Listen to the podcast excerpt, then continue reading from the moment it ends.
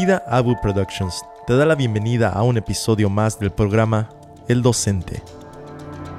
Un programa dirigido por el pastor fundador de Vida Abundante en Cícero, Andrés Gallardo. ¿En qué está enfocada tu mente? Nuestra habilidad de mantener nuestra mente centrada en Cristo es lo que nos ayuda a depender de Él de una manera especial. El tema de hoy es titulado Caminando sobre el agua. No pierdas tu enfoque. Con ustedes, el pastor Andrés Gallardo. Muy buenas tardes, estimados amigos y hermanos. Como siempre, es una grande bendición el poder llegar hasta cada uno de ustedes con el mensaje de la palabra de Dios. Lo que el Señor tiene para decirnos hoy como sus hijos, como sus discípulos, como aquellos que queremos hacer la voluntad de nuestro Padre Celestial. Bueno, continuamos en nuestra serie que se llama Caminando sobre el agua. Hoy vamos a tratar sobre el tópico especial en esta serie que se llama No pierdas tu enfoque. Y les habla el pastor Andrés Gallardo de Vida Abundante aquí en Cícero. Como siempre, esta bendición, el poder compartir esta verdad viva y vibrante de la palabra de nuestro Dios. Te invito a que abras tu Biblia en el Evangelio de Mateo capítulo 14 y especialmente el verso 31. Te lo voy a leer y mira lo que dice. La palabra del Señor nos dice de una manera clara y directa.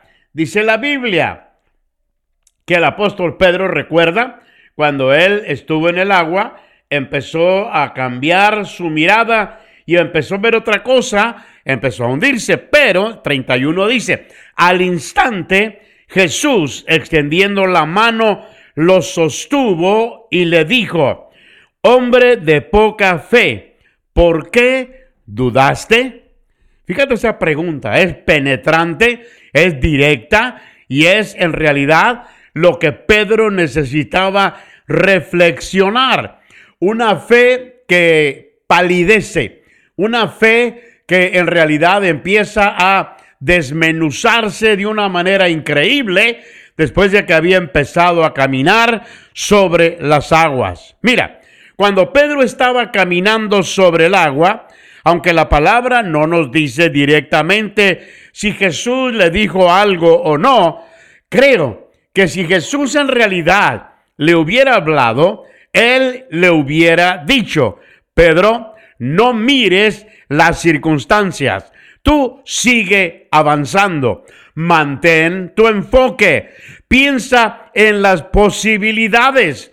No mires hacia abajo. No pongas tu atención en las circunstancias negativas de esta situación. Y yo me imagino que los ojos de Pedro estaban por un tiempo fijos en el maestro. Pero durante esta experiencia, yo creo que un sentido profundo de presencia divina dominó completamente la mente de Pedro. Y por el tiempo que ese enfoque haya durado, yo creo que Pedro se mantuvo caminando sobre el agua. Claro que sí, pero aquí es donde entran los peros que no nos gustan. Nos dice la palabra que sucedieron tres detalles que cambiaron el panorama completamente. El foco de la atención de Pedro fue cambiado de Jesús hacia la tormenta, porque la Biblia dice, vio el viento. Después de ver a Jesús, empezó a ver otra cosa que no era Jesús. Empezó a ver el viento. Y este cambio, mi amado amigo y hermano, este cambio tan repentino, fíjate bien, de la perspectiva, le dio entrada a su vida a una diferente cantidad de pensamientos y de sentimientos que enfocaron en el pánico, en lo inadecuado de su propia habilidad. Empezó a hacerlo sentir, tú no puedes. ¿Y cuál fue el resultado? Se paralizó de terror. Y esto estorbó, limitó impidió su habilidad para continuar caminando sobre el agua en el poder de Jesús.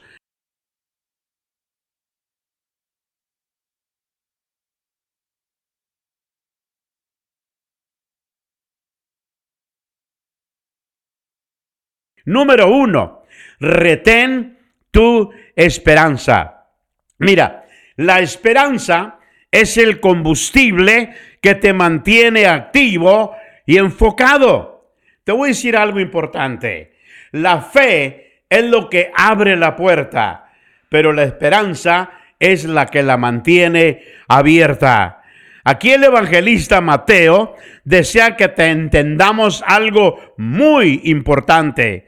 Mientras la mente de Pedro estuvo enfocada en Jesús, él tenía el poder y la habilidad divina para caminar sobre el agua.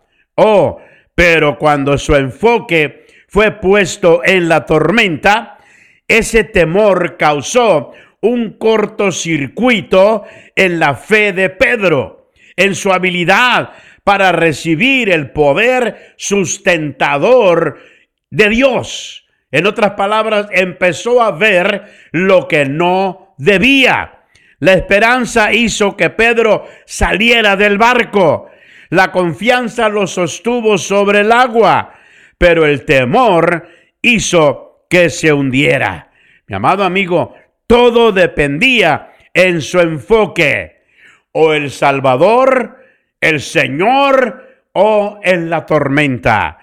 Y hay una condición mental que es demasiado esencial para que podamos vivir la clase de vida que anhelamos. Se llama esperanza, confianza o diríamos dependencia total. Es lo que causa la gran diferencia entre los que confían y entre los que se hunden porque se han rendido ante las circunstancias. Y cuando eso se pierde, como le sucedió a Pedro y perdió la fe, entonces empezamos a hundirnos. Así es que el consejo para este día, mi amado amigo y hermano, no mires hacia abajo. No quites tu enfoque de Jesús ni lo pongas en tus circunstancias llamadas tormenta. ¿Por qué? Porque la esperanza es lo que impulsa y motiva al corazón humano. Un accidente puede paralizar un cuerpo, pero la muerte de la esperanza paraliza el espíritu. La esperanza es lo que induce a una pareja a decir, sí, acepto, aunque no tienen garantías. La esperanza es lo que causa que seres humanos sigan teniendo hijos a un mundo caído, trayéndolos con la esperanza de que serán hombres y mujeres de bien. La esperanza es la razón de la existencia de hospitales y universidades. Sin embargo, yo creo, mi amado amigo y hermano, que ningún padre o madre se da por vencido con un hijo, sin la esperanza de que ese hijo un día cambiará para algo mejor. Se cuenta del pintor maestro Henry Matisse, que en su vejez sufría mucho con la artritis. El solo hecho de tomar un pincel en sus dedos le causaba inmenso dolor. El pintor era una persona que sufría de esa agonía increíble. Y alguien un día le preguntó, ¿por qué sigues pintando si te duele tanto? Él respondió, el dolor se va, pero la belleza de mis cuadros va a perdurar. ¡Wow! Eso es esperanza. Creo que la historia de cada personaje que Dios utilizó en la palabra de Dios, en la Biblia, es la historia de la esperanza. Muchas veces podemos decir, tú ves la gloria, pero no conoces la historia. ¿Por qué? Por ejemplo, la esperanza es lo que hizo que Abraham saliera de su tierra y dejara a su pueblo. La esperanza es lo que causó que Moisés enfrentase a un faraón. La esperanza es lo que causó que cada uno de los profetas que Dios utilizó continuaran profetizando a un pueblo que era demasiado rebelde. Podemos sobrevivir la pérdida de muchas cosas, pero mi amado amigo, entiéndelo, no podemos vivir sin esperanza. Por eso cuando la esperanza se va, estamos acabados. Por eso la capacidad para mantener nuestro enfoque en la presencia y en el poder de Dios sobre nuestra vida llega a tener una gran importancia. Porque cuando olvidamos esta simple verdad y empezamos a enfocar más en lo impresionante de la tormenta que en lo majestuoso de la presencia de Dios, estamos realmente en verdaderos problemas. La Biblia menciona de esto como un corazón que decae. En una palabra más, un ánimo que se desvanece. Por ejemplo, Moisés envió a los dos espías a explorar la tierra prometida, para que miraran a sus enemigos, a la gente que desafiaba a Dios. Fíjate bien, que estaban en contra de Dios. Y la Biblia dice, diez de estos espías regresaron diciendo, oh, los habitantes de esa tierra son gigantes. Moisés, es mejor que nos regresemos a Egipto. No podremos contra ellos. Pero Josué, fíjate bien, recibió el mensaje de dos de los espías, los cuales le dijeron, estos espías eran Josué y Caleb, le dijeron, debemos entrar y tomar posesión de la tierra, porque en realidad sí podemos hacerlo. Mira, los doce miraron la misma tierra, enfrentaron las mismas circunstancias, pero es interesante que tomaron conclusiones diametralmente opuestas. En otra ocasión, Jesús y sus discípulos estaban en una barca. Esa fue otra ocasión cuando surgió una tormenta. Los discípulos estaban tan temerosos que estaban convencidos en que morirían. Pero Jesús estaba en el mismo barco, enfrentando la misma tormenta, y se puso a dormir. Hmm, qué situaciones tan difíciles, ¿no? Y tan diferentes. En estos incidentes, dos clases de personas se enfrentaron la misma situación pero unos respondieron con paz y confianza, otros con pánico y desesperación. Mi amado amigo, no mires hacia abajo, mantén tu esperanza. Número dos, supera tu desesperación. Mi amado amigo, si nos ponemos a pensar un poco, ¿cuál crees? Sí, piensa un momento, ¿cuál crees que fue en el común, el común denominador en los diez espías temerosos y en los discípulos aterrorizados por la tempestad? Se conoce que uno de los experimentos más convincentes en el campo de la psicología de la conducta humana involucra precisamente este asunto. Se le conoce como el fenómeno de desesperación aprendida. Fíjate bien, es cuando percibes tu incapacidad e inhabilidad e impotencia para superar cualquier circunstancia, situación negativa, y tú sabes que serás victimado por ella, que te va a destruir. Esto sucedió cuando se usaron unos perros los cuales se les aplicaban ciertos toques eléctricos, los cuales ellos no podían controlar, no importando lo que hicieran. Los perros no podían impedir el recibir dichos toques. Los toques se paraban conforme a su programación. Luego, esos mismos perros fueron puestos en una situación cuando ellos podían fácilmente parar los toques fueron puestos en un cuarto que tenía una pequeña barrera en medio y todo lo que tenían que hacer era cruzar dicha barrera y los toques terminaban. Los perros ordinarios que no habían participado en el experimento anterior lo aprendieron rápidamente. Cuando recibían los toques, inmediatamente cruzaban al otro lado de la barrera.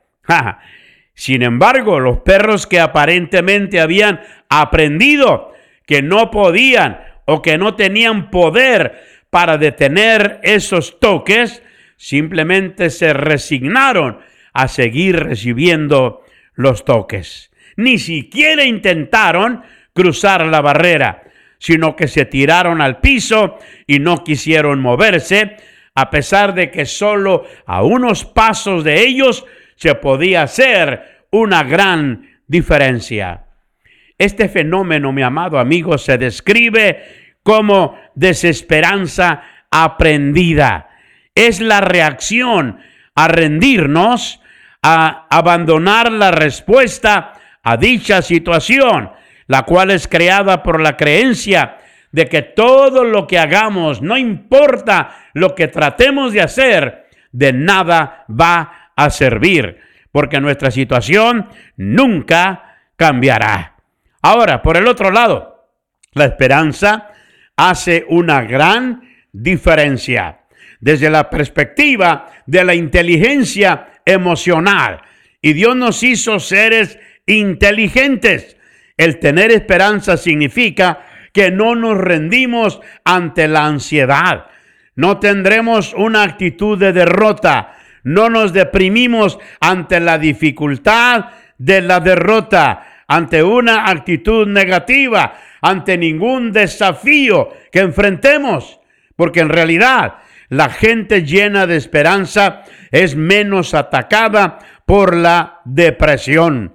Son menos ansiosos, tienen menos traumas emocionales, porque la convicción de que nuestros esfuerzos con la ayuda de Dios causan una gran diferencia y que no somos víctimas de las circunstancias es lo que nos mantiene persistiendo, luchando a pesar de las dificultades.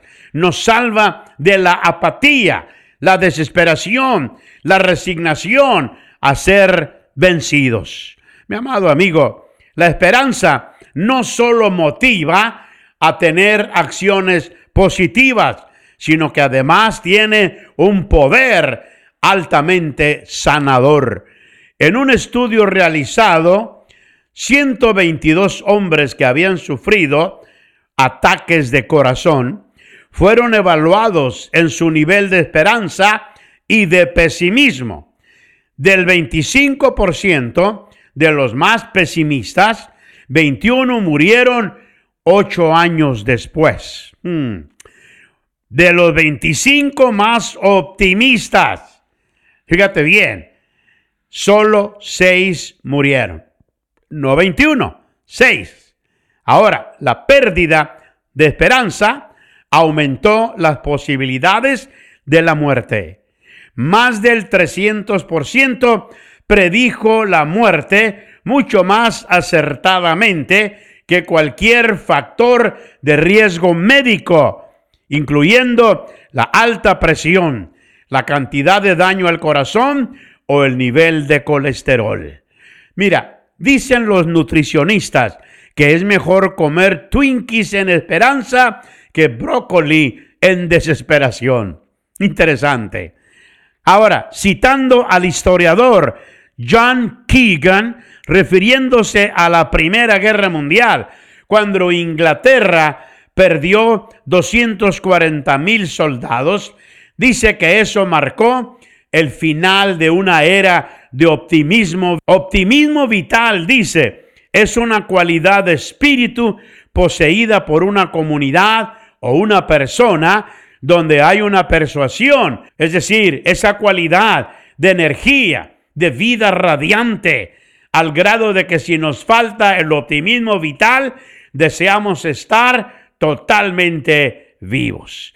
Cuando alguien cree en Dios y cree que Dios en realidad se interesa y está activamente involucrado en los asuntos de su vida personal, el asunto de esa desesperanza aprendida va a cambiar de manera radical. Ahora, al creer en Dios, Lo principal no es simplemente lo que soy capaz de hacer, sino lo que Dios quiere y puede hacer a través de mí. Esto en sí simplemente quiere decir que yo ahora puedo enfrentar cualquier cosa que la vida traiga contra mí, que no necesito darme por vencido, que mis fuerzas tienen un gran potencial en Dios, porque mayor es el que está en mí que el que está en el mundo. Mi amado amigo, y aquí precisamente vemos que el optimismo y la esperanza no son esencialmente la misma cosa. Por lo tanto, esto nos lleva al tercer punto. Número tres, moldea tu mente. Sí, hay que ajustar nuestros patrones de pensamiento. Mira, el optimismo requiere una creencia progresiva de que las cosas se van a mejorar para mí, pero la esperanza incluye todas las ventajas psicológicas del optimismo, pero está arraigada en algo mucho más profundo.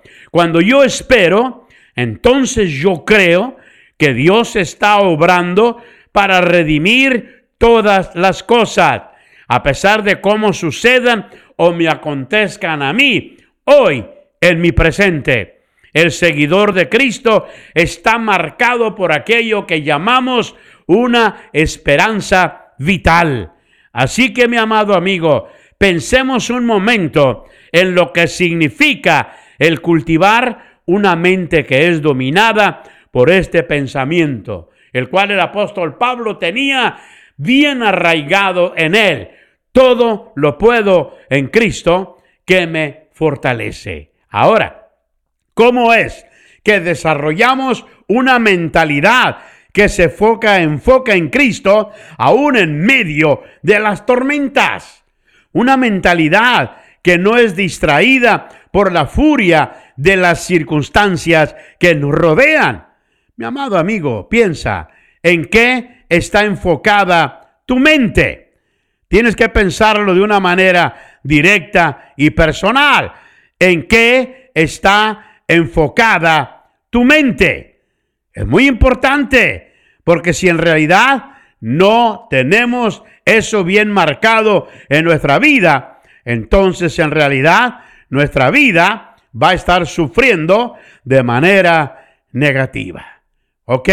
Ahora, cuando yo espero, yo creo que Dios está a mi lado.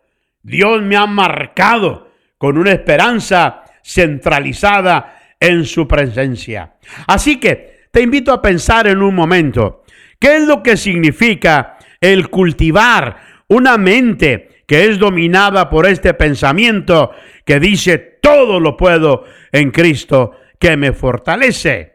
¿Cómo?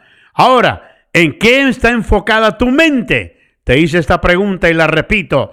Me imagino, imagínate tú también, por un momento, que vas a competir en la carrera de los 10 kilómetros en las próximas Olimpiadas.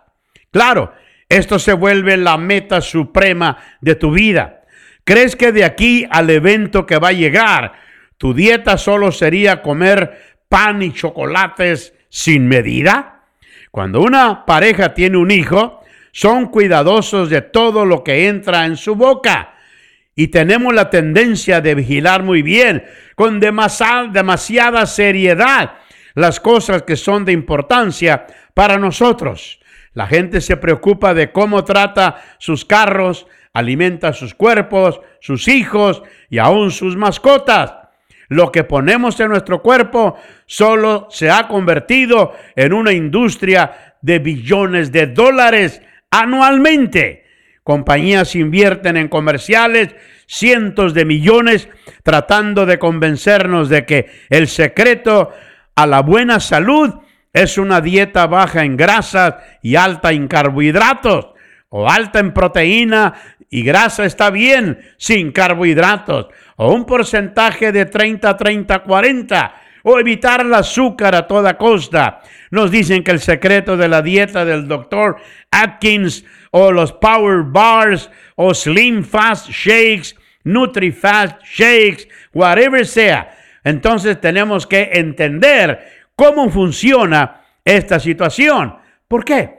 Porque estamos convencidos de que el combustible que ponemos en las cosas finalmente determina su funcionamiento y su bienestar. Es por eso que es demasiado irónico que en el área más importante de la vida, a menudo no hacemos caso de un recurso humano básico con el cual Dios nos ha dotado para poder soñar, aspirar o imaginar y aún crear, lo cual es nuestra mente. Sí, con lo que alimentamos todo lo demás que poseemos no es nada comparado con la importancia de aquello con lo cual alimentamos nuestra mente. Pablo dice, todo lo que es honesto, todo lo puro, todo lo que es de buen nombre, lo amable, esto manténlo ocupado en tu mente. Es decir, con estas cosas alimenta tu mente. Nuestra habilidad para vivir en esperanza, para permanecer enfocados en Cristo durante la tormenta, claro que depende en gran manera en las cosas con que alimentamos nuestra mente. Mira, mi amigo, hay por lo menos dos leyes que gobiernan nuestra vida. La primera, lo que llamamos la ley cognitiva, es lo que piensas. Sabemos que nuestros pensamientos influencian cada aspecto de nuestra vida, sea que estemos llenos de confianza o de temor.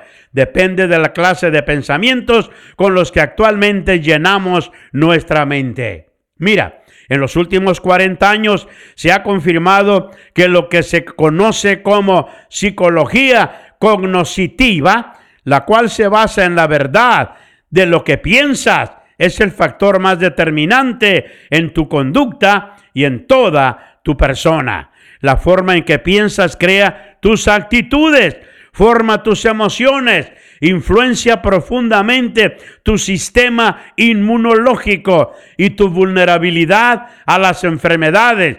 Todo en ti fluye de la manera en que piensas.